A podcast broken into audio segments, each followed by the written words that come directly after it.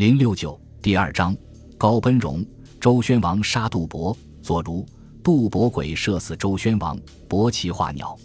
这女人见丈夫落入了自己布置的圈套，满心欢喜，便去取了十多个疯子，预先藏在衣领和衣褶中，然后到花园去，徘徊在花丛中，假作赏花的样子。不多一会，住在后花园的伯奇为了向父母问安，像往常一样的匆匆从那里经过。后母等待伯奇快走近身边时，忽然惊慌失措地嚷道：“疯子，疯子！”说着，便把衣袖左右服侍，暗藏在衣褶和衣领中的疯子就被放了出来。疯子们绕着女人嗡嗡地飞舞，有的还在她身上如如地爬动。伯奇一瞧见，赶忙奋勇地上前去替后母补风。后母红着脸，两只袖子不住地继续挥拂。疯子。疯子，伯奇牵挽住后母的衣袖，从后母身上和衣领上捉下几个疯子，丢在地上踩死了。藏在楼台上的尹吉甫看见这幕情景，一个千千挽挽，一个推推攘攘，事情明白如画，再无可疑，不禁勃然大怒。他马上叫人去把儿子叫来，不由分说，狠狠地痛打一顿，然后将他赶逐出门去。被赶出门的伯奇。身上衣服已全被剥去，只穿了一条短裤，带了一张他心爱的琴，抚摸着变身的疮痕，流着眼泪，盲目的游走。他走到江边，在那里伤心的徘徊。他知道自己落入了后母所设的阴谋的圈套，可是含冤莫白，无可奈何。这时已是九月，天气开始降霜了。他在江边只得采水河的叶子来做衣裳，拿风干的山梨的花朵来做粮食。勉勉强强过活下去。他的弟弟伯峰从哥哥被赶逐出去后，就悲痛万分，废寝忘餐，曾经几番瞒着爹娘出门寻找哥哥。因为年纪幼小，寻来寻去寻不到哥哥的踪影，只得罢了。天气一天一天冷起来，早晨江边的草叶和沙土上都凝结着薄薄一层白霜。伯奇赤足踏在霜上，自己编了一首叫做《吕霜操》的歌。弹琴唱歌道：“踏在冰冻的霜上，冒着清晨的风寒。父亲不了解我的心啊，信了后母的谗言，离别了亲人啊，痛伤我的肺肝。老天，老天，我有什么罪愆？你教恶人享福，善良的人受难，未免恩情有偏。天哪，谁能来看顾我，听我申诉仇冤？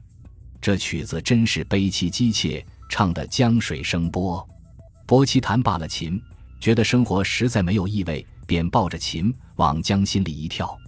这条江的江水里住着一个水仙，听了伯奇的琴音，同情他的遭遇，便派于冰虾将把伯奇迎到水府，给他吃一副能够潜居水底的奇药，让他从此就在水国安住，时时弹唱他的哀歌。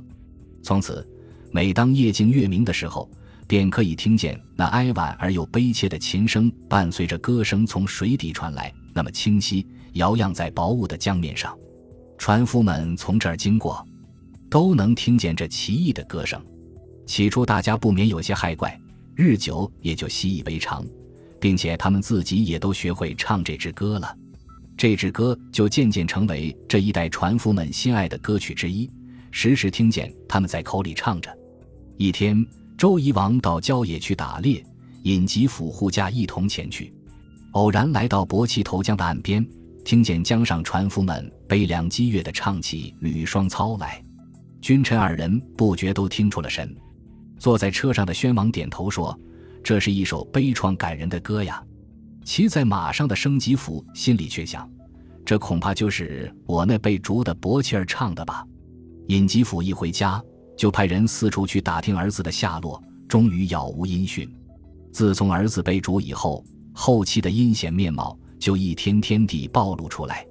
尹吉甫细审歌词，又回想那天在楼台上所见的情景，愈想愈有疑窦。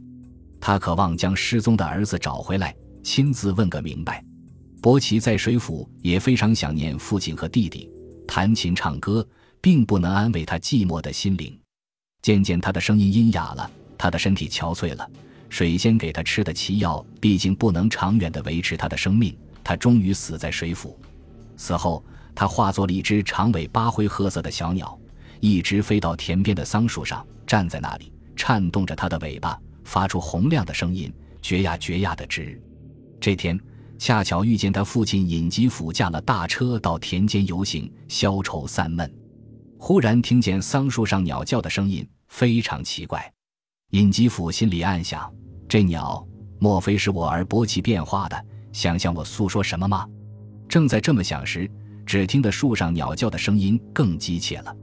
循声看去，果然看见桑树上有一只灰褐色长尾巴的小鸟，在那里两眼直盯着自己，扑扑地扇动着翅膀。尹吉甫便向那鸟说：“鸟呀！”如果你真是我的儿子，就飞到我的车上来；如果不是我的儿子，就赶快飞去，不要停留。话还没有说完，那鸟已经应着话声飞到了尹吉甫的车盖上。尹吉甫一见这稀奇的情景，不禁悲喜交集，说道：“伯奇儿，可把你劳苦了。”就载着鸟回到家中。鸟一到家门，就比直飞进门去，站在院子里的井干上，向着屋子里悲声鸣叫。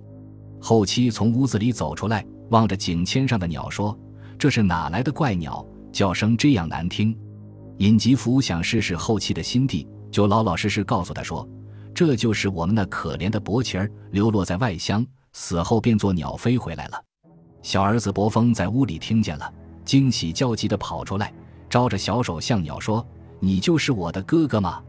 哥哥呀，欢迎你回来，我们永远不要再分开了。”后期气势汹汹推开他的亲生子，从门角里拖出一把扫帚，挥舞着说：“赶走这不祥的鸟，赶走这遭殃的鸟。”尹吉甫见后期这样凶暴残忍，便从大厅壁上取下一张弩，递在他的手里，说道：“你别赶了，你既然嫌恶他，干脆拿着弩去射死他吧。”后期不知丈夫说话的用意，丢了扫帚，赶紧从尹吉甫手上接过弩。对准井盖上的怪鸟就要射去，这时尹吉甫早已从地上取下另一张弓，对准后期的背心射了一箭，后期应着弓弦声倒在地上。弟弟伯峰扑上前去抱着母亲的尸身大哭，井杆上的鸟却扑着翅子望着地面上的尸体啊啊怪叫。最后，尹吉甫对小儿子把事实的真相说明，从此父子俩就和这只怪鸟住在一起。不再分开了。这鸟由于是伯奇变化的，父亲又问过他把你劳苦了这样的话，所以后来的人就给他取名叫伯劳依依，就是如今每年仲夏时候在浓荫深处凄切而又激越的啼叫的伯劳鸟。本集播放完毕，感谢您的收听，喜欢请订阅加关注，主页有更多精彩内容。